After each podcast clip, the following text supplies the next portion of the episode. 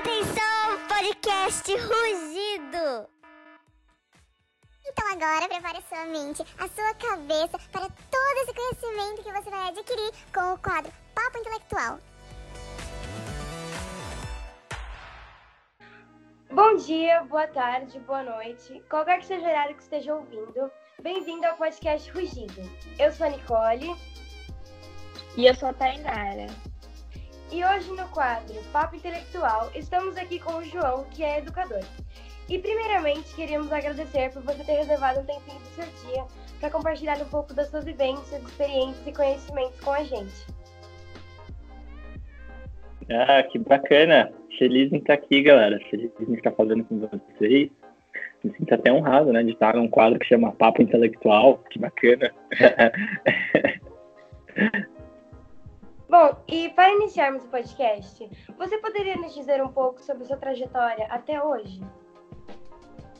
É longa, é longa, é longa, é longa. Mas eu começo sempre falando que eu chamo João porque meu avô chama João. Acho que não era uma questão de falta de criatividade da minha família, assim, mas era uma questão de expectativa de quem eu fosse ser, né?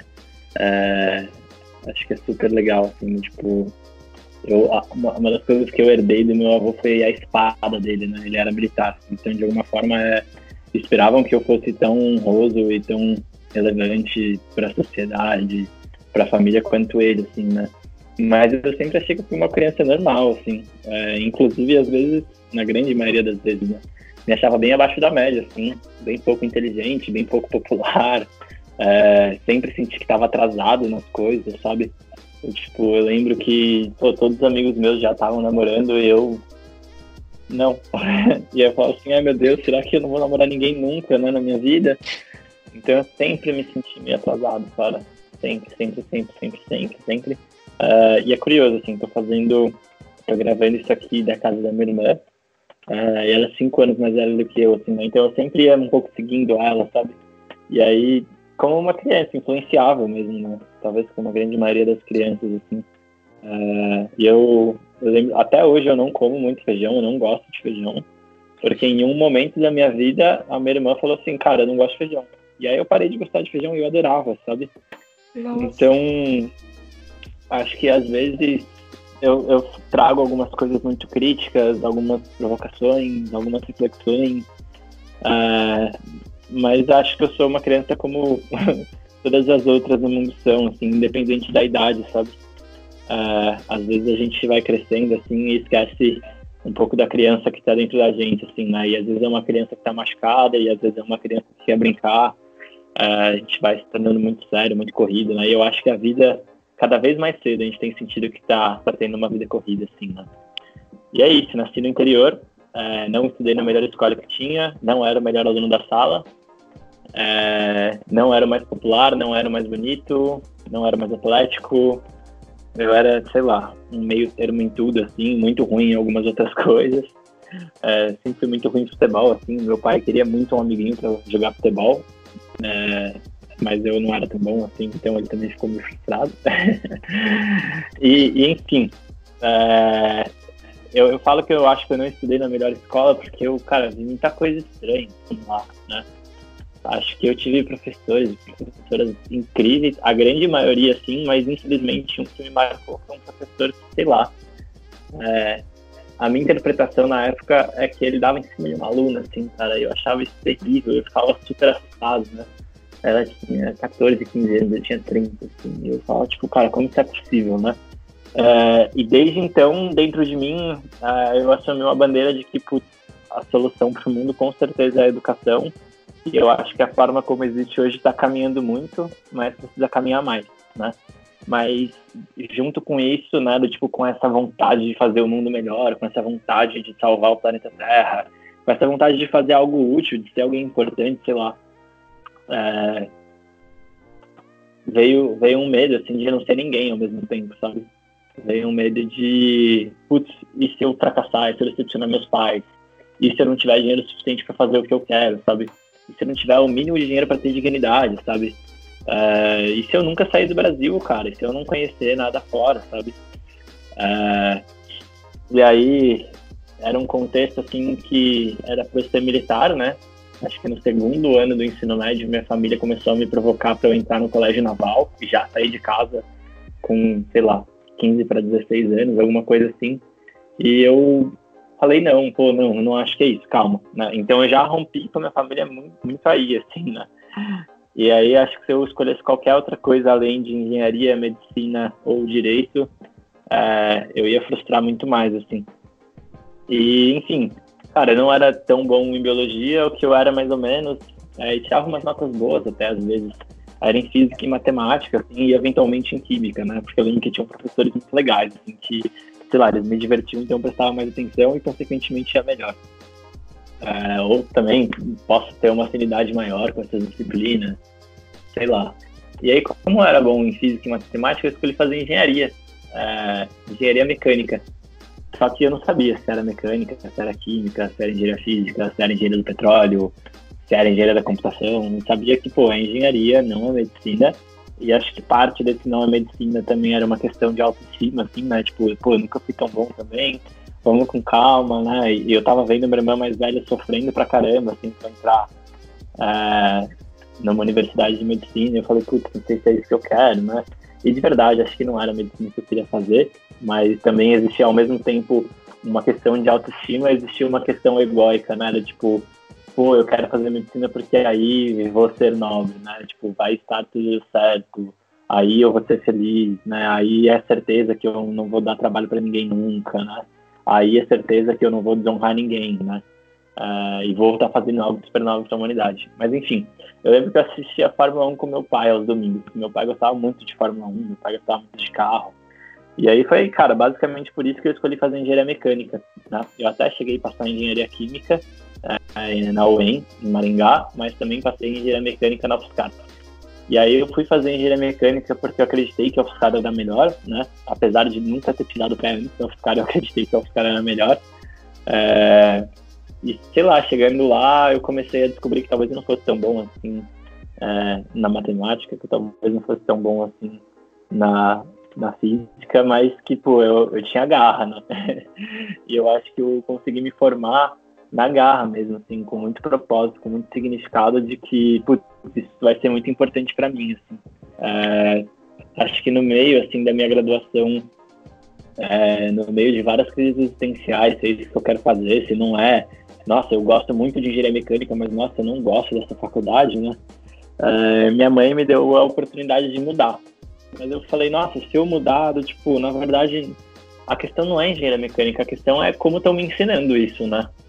É, e eu percebi que para mim parecia que, cara, tava muito atrasado aquelas formas, assim, parecia que, sei lá, também não tinha recurso suficiente, parecia que também o professor estava frustrado e eu também estava frustrado, é, e eu não via significado porque eu não tinha dado significado, ninguém me ajudou nisso, né?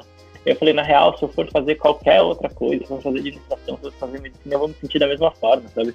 Porque eu acho que a questão é, cara, como está sendo esse processo de educação do que o conteúdo em si, né? Porque até hoje eu gosto muito de engenharia mecânica, né? Eu gosto ainda muito de montar e desmontar e construir coisas. E tô, cara, é, converso muito com um amigo meu que tem muitas coisas na casa dele pra gente ficar imprimindo as coisas juntos, sabe? É, gosto muito de entender como as coisas funcionam, gosto muito de saber calcular elas, tipo, eu gosto disso, né? É, o que eu não gosto foi a forma que, que foi feito, assim. É, e desde esse momento em que minha mãe me sugeriu, João, você quer mudar ou não? Eu falei, cara, é, acho que eu não quero ser engenheiro mecânico, acho que eu quero trabalhar com educação. Vou me formar em engenharia mecânica como quase como um segundo plano, assim, né? Tipo, se der tudo errado, eu vou ter um, um currículo bom, sabe? É, e aí eu escolhi é, acabar o curso, cara, acabei super bem, assim, com notas super boas, um dos, dos melhores da turma, assim, né? É, mas eu escolhi acabar ainda por medo, assim, sabe? Ainda por medo de, putz, e se eu largar agora, sabe? E será que eu não vou estar jogando tudo fora, né? É, deixa eu acabar para ter essa garantia, assim, né? E, e, sei lá, é curioso porque eu olho amigos que se formaram junto comigo com um diploma excelente, sendo um dos melhores da turma, é, também tendo dificuldade em assumir em conseguir um emprego, né? Aquele rolê que era garantido anteriormente, né? Que talvez não seja mais feito. É, mas foi no meio da universidade, assim, que eu comecei a estudar educação. Foi numa conversa com um professor em que eu percebi que ele estava triste, cara, em dar aquela aula, que ele também não estava feliz, que eu não estava feliz, que ninguém estava feliz, que ninguém queria estar lá. É, que ele queria estar fazendo outras coisas, que ele estava tipo triste com a atenção que ele estava recebendo, mas que ele também não estava mudando muita coisa na aula dele. Fui conversar com ele, ele falou assim, João, tô triste, tô cansado, não tô fazendo nada de diferente, mas me diz então, o que que eu faço? Né? E aí eu não soube responder. e aí eu fiquei encrencado assim, com essa pergunta. Falei, ah, vou saber responder, cara. Eu vou descobrir, assim. Uh, e a partir daí eu fui só me envolvendo, me envolvendo, me envolvendo mais com a educação. Uh, entendendo mais de onde vem, entendendo mais para onde vai. Acho que no começo eu era super revoltado, assim, do tipo, ah, as salas de aula são as mesmas do século XVII, que começou na Revolução Industrial e nada mudou até hoje. Uh, a real acho que mudou, mudou um pouquinho, mas mudou devagar, assim, né? Uh, acho que ainda segue mudando. Acho que quando a gente fala que não mudou nada, a gente desvaloriza um monte de educador que está dando a vida aí, sabe? Uh, mas é algo muito difícil de se mudar mesmo, né? Acho que é da mesma forma como antes de começar a gravar a gente estava falando assim, nossa, política é difícil, né? Política é complexo, política é, é difícil. Ah, não, não foi nesse caso, foi em outro. Mas sim, política é difícil, política é complexo, né? É difícil mudar porque tem que agradar todo mundo, né? E na perspectiva que eu acho que a educação tem que ser mais personalizada, como é que vai agradar todo mundo, né? Se eu fazer uma mudança para todo mundo. Então, sei lá, é, comecei a mergulhar nisso e foi assim que eu vim parar trabalhando com educação já tem sete anos, né? É, escolhi que para mim seria mais importante, ao invés de fazer uma grande formação, uma faculdade de cinco anos, é, passar os anos todos escolhendo, cara, quais são as pequenas formações que eu quero fazer, entender um pouco sobre também estudo autodirigido, né? Porque eu percebi que, cara, se eu tivesse na faculdade, tivesse lido todos os livros que a faculdade me recomendou, talvez eu tivesse lido todos eles em dois, talvez eu tivesse aprendido muito mais do que ter ficado cinco anos lá, tipo, estando na aula, fingindo que não estava, sabe? É, chegando na aula para dormir, sabe? É, decorando conteúdo antes da prova à noite, sabe? fazendo o mínimo para passar ao invés de estar comprometido com tudo, né? Porque eu percebi o quão compromisso é importante, assim.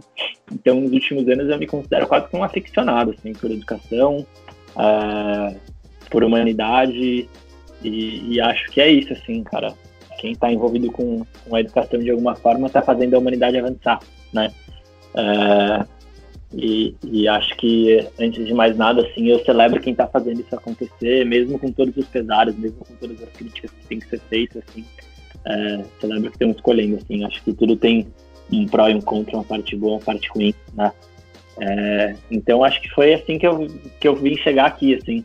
Veio de muita dor, veio de muita frustração, veio do ensino médio muito difícil, veio de me saber perdido, veio de ter que fazer uma escolha de qual curso eu quero fazer que vai definir minha vida é, sem nunca ter experimentado nada. É, veio de uma vontade de salvar o mundo, veio de uma vontade de não ser ninguém, veio de tudo isso que eu falei até agora. Veio de uma universidade muito difícil, com professores que às vezes traziam métodos arcaicos, que também estavam desmotivados, mas um monte de alunos desmotivados também.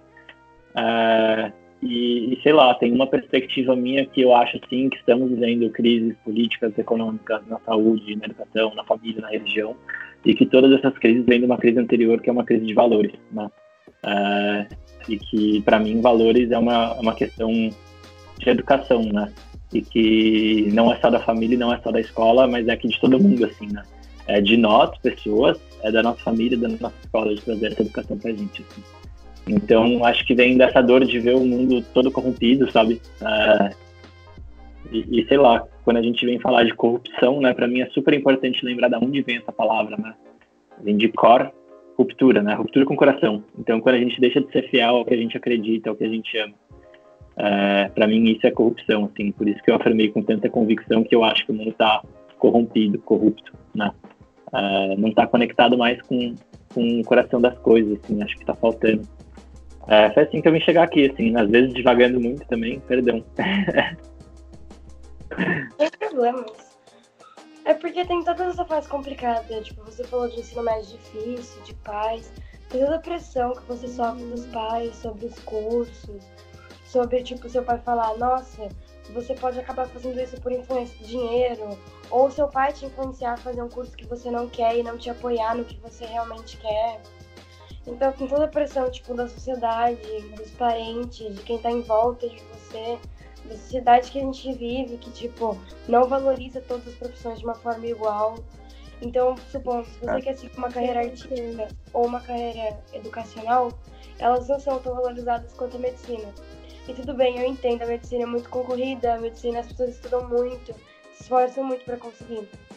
Só que eu acho muito errado você não valorizar a arte, a educação, porque sem educação não teria medicina, não teria nada. Sem a educação nada existiria, porque foi assim que o ser humano aprendeu a evoluir, é que você estava falando. Sem educação, tipo, o mundo não tinha evoluído nada. É, se a gente não tivesse aprendido a se educar, a gente estaria numa caverna ainda, né? Sei lá. Exatamente. Então foi tipo, cara, Sim. alguém que viu um outro cara fazendo uma lança e aprendeu a fazer lança também, sabe?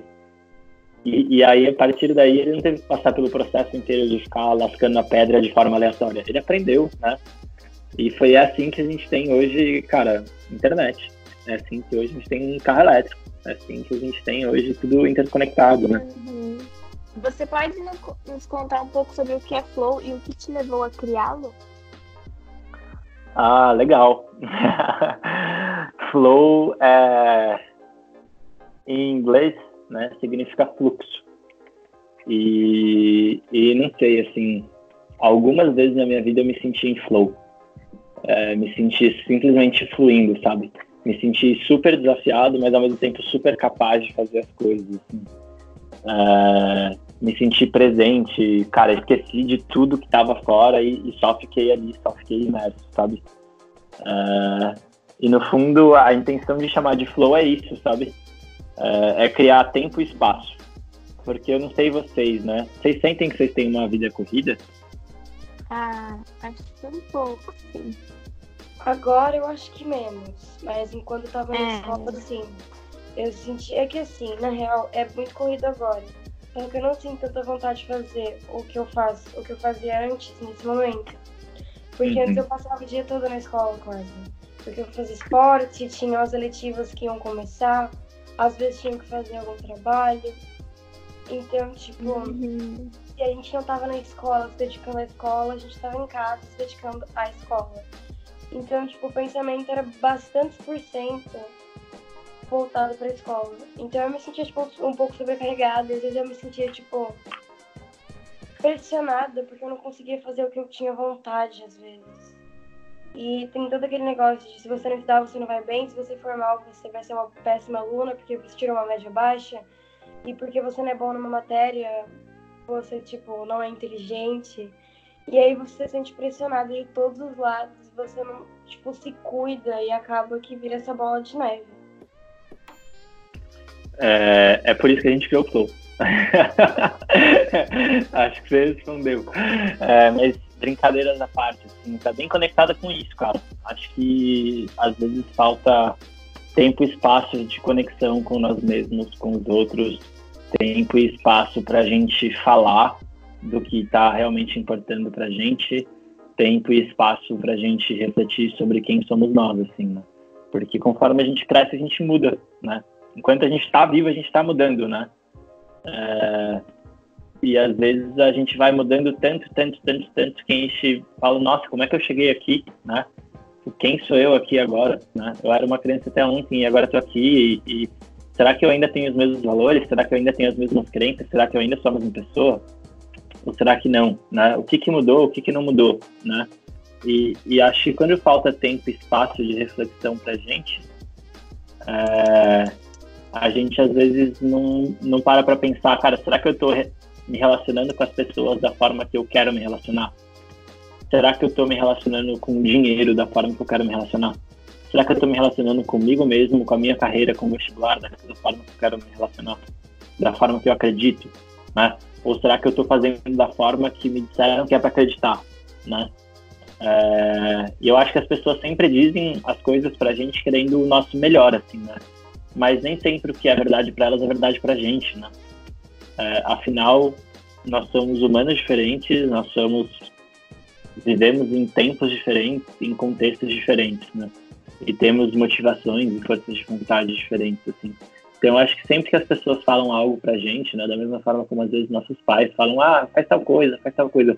Cara, eles querem cuidar, eles querem acertar, eles querem dar amor, eles têm medo da gente cair e se machucar, sabe? É, mas essa é a lente deles, do mundo deles, assim. E isso não quer dizer que é totalmente inútil, que não é válida, quer dizer que é mais uma informação que a gente tem para decidir o nosso próprio caminho, né? É, e acho que a gente, como é que a gente faz escolha, né? Eu não sei se a gente aprendeu a fazer escolha em algum momento ou se é algo que a gente simplesmente assumiu que já sabe, sabe? E aí eu percebo que às vezes a gente se relaciona com tudo como se fossem questões, porque as questões ensinam a gente a como lidar, né? E as questões têm respostas certas. Só que eu acho que muitas coisas na vida são dilemas. E dilemas não têm resposta certa. Dilemas têm escolhas que levam a caminhos diferentes e que a gente nunca sabe o que aconteceu, ou o que aconteceria, ou o que poderia acontecer. A gente escolhe e vive, né? É, e lida com a responsabilidade disso. Então, lida com os ônus, lida com os bônus. E é isso. É, e estudando né, um pouco da história da educação, escola em grego, eu não lembro muito bem qual é a palavra, assim, mas é meio parecido com o inglês school, né? É, significava lugar do ócio. E eu acho que nas escolas tudo que a gente não tem é ócio, assim, né? E quando tem um ditado, assim, né? Cabeça vazia é a oficina do diabo, né? É, cara, cabeça vazia faz a gente refletir, faz a gente pensar, faz a gente filosofar mesmo, né?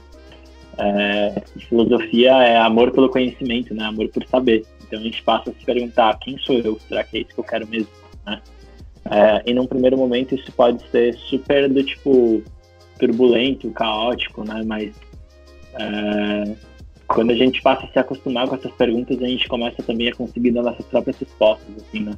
Ao invés de simplesmente assumir uma resposta pronta para isso tudo. Então, é, o flow é esse tempo e espaço em que a gente acha que precisa estar tá lá, assim, em que as escolas precisam oferecer.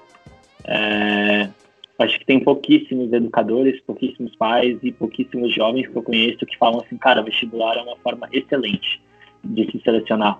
É, uma, é um modelo incrível. Nunca ouvi ninguém falando isso, assim, sabe?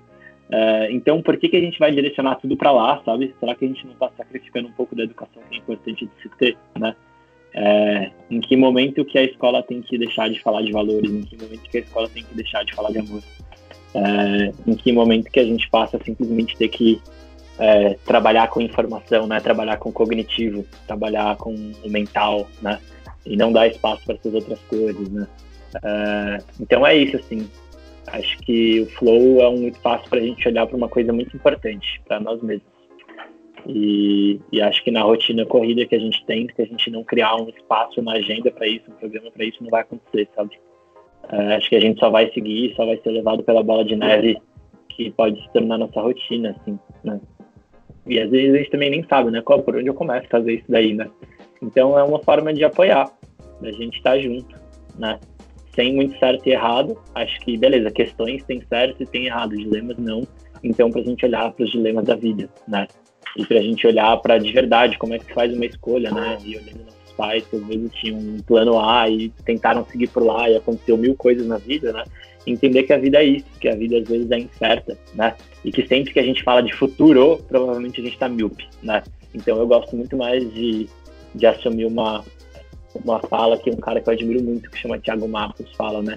Enquanto a gente não falar de futuros, talvez a gente esteja míope, né? Então, mil coisas podem acontecer se você escolher fazer medicina, mil coisas podem acontecer se você escolher fazer pedagogia, mil coisas podem acontecer se você escolher não fazer faculdade, por exemplo, né?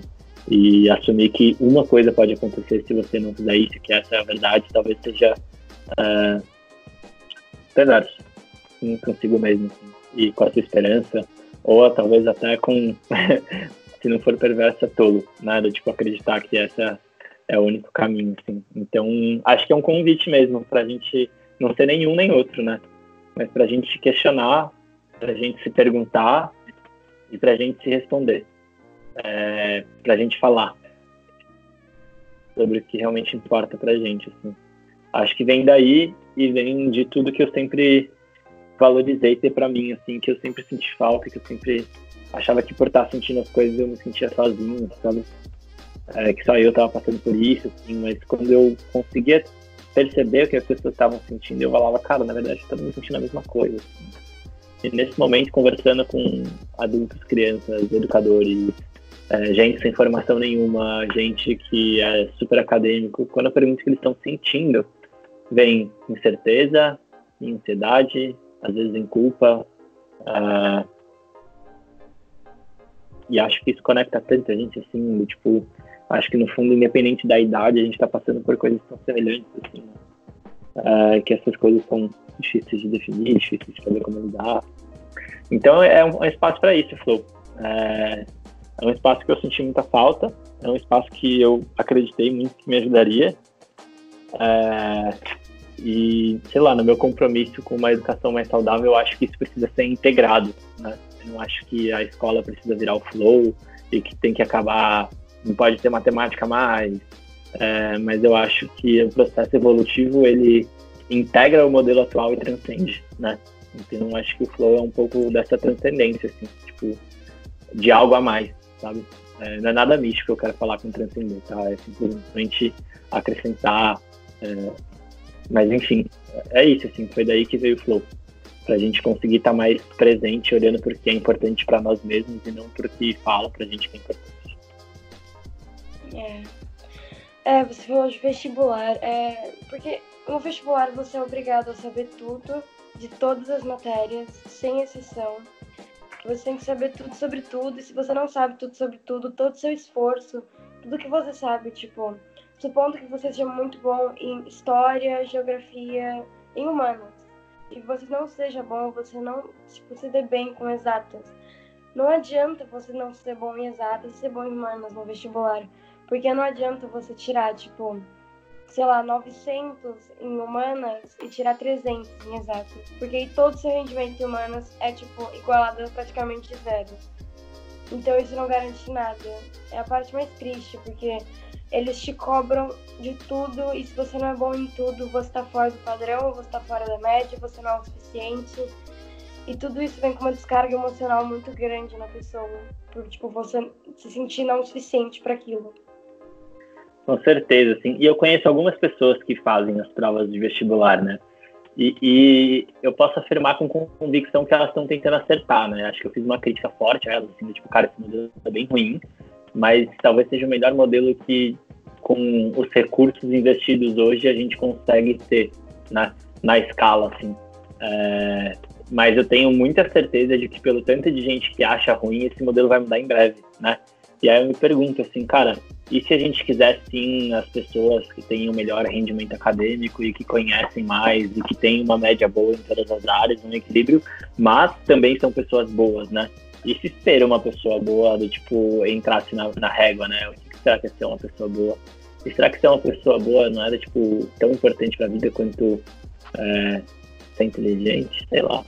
Então, acho que tem, tem essa reflexão, assim, que é importante de ter e que, cara, uma hora ou outra o modelo de vestibular vai mudar e aí todo mundo que pega o vestibular vai mudar também. E eu acho que esse modelo de seleção vai mudar de uma forma muito mais inteligente, assim, né? Muito mais integral, muito mais completa, muito mais complexa também, né? E que talvez faça uma seleção mais coerente uh, e menos cruel também, né? Porque, putz, uh, eu fico tão triste, assim, de ver tanta gente sofrendo, sabe? E porque parece que a vida se resume a isso, né? Da mesma forma como às vezes a gente, sei lá, leva um fora de alguém que a gente ama muito e a vida se resume a isso, né? Parece que por muito tempo a vida se resume a isso, assim. E a gente esquece mesmo, né? De várias outras coisas importantes, assim. Então talvez o flow também seja um espaço pra gente se lembrar de coisas importantes. É, porque com toda essa pressão a gente acaba esquecendo que a gente também é importante, que a nossa saúde também importa. Não saúde física, mas sim a saúde mental. Porque você acaba mergulhando nesse mundo a fundo, assim, de estudar, tem que ser perfeito, inteligente, só 10, 10, 10, 10. Tira 9, não tá bom, porque não foi o suficiente, porque não foi a nota máxima. E você acaba esquecendo, tipo, dos seus valores, das suas qualidades. Porque parece que a sociedade tem que esfregar na sua cara só a sua parte ruim e parece que a sua parte boa não vale de nada. Porque o que eles ressaltam é o seu primeiro erro de vários acertos. Então, tipo, esse é o grande problema do ser humano, ele não saber reconhecer as partes boas das coisas e sim focar nas partes ruins. Nick, eu posso compartilhar um aprendizado que eu tive recente? Com certeza. Eu acho que é um aprendizado claro. que eu tive por, por, por muitas vezes, né? É que eu tive ele num nível a mais, assim, né? Eu sempre falo, ah, não, porque as pessoas estão no piloto automático, ou ah, a gente se sente triste, a gente se sente culpado, é, ou ah, as pessoas só olham, a sociedade só olha para a parte ruim, e eu percebo quanto eu faço isso, e no fundo eu sou parte das pessoas, eu sou parte da sociedade, eu sou parte do, tipo, disso tudo que eu tô criticando às vezes, sabe? E, tipo, cara, é, olha para essa quarentena, né? Tipo, enquanto a gente estava na escola, a gente estava lá, ah, quero ficar em casa, ah, quero ter tempo, ah, quero descansar, ah, quero dormir. E agora a gente está de novo olhando para o que falta, olhando do tipo para o que tem ruim, assim, sabe? Então acho que posso até estar antecipando alguma das perguntas, assim, mas cara, é, ao invés de esperar o mundo mudar para entender como é que você quer ser, como é que você quer se posicionar, é, e se você mudasse só para ser aquilo que você acredita, para ser aquilo que você é, sonha, para ser aquilo que você quer ser.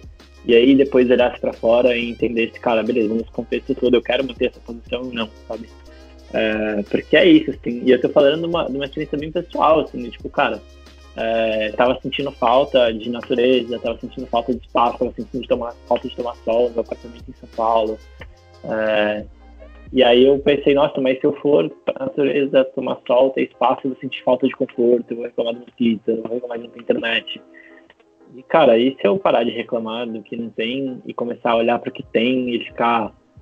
E, e, não é ficar conformado com isso, parado com isso, mas simplesmente reconhecer. Simplesmente olhar para, isso está aqui, assim, né? Então, obrigado, assim, por, por ter feito é, a sua fala de agora que me despertou isso muito forte assim, no coração. Valeu, Nick. Valeu, Tainara também. Enfim, perdão, viajei talvez, mas é isso aí, faz parte. E aí, gente? Espero que vocês estejam curtindo muito esse podcast. Essa foi só a primeira parte, então daqui 15 dias com muito conteúdo interessante e muito conhecimento para adquirirem, vamos lançar outro podcast a segunda parte. Você não pode perder.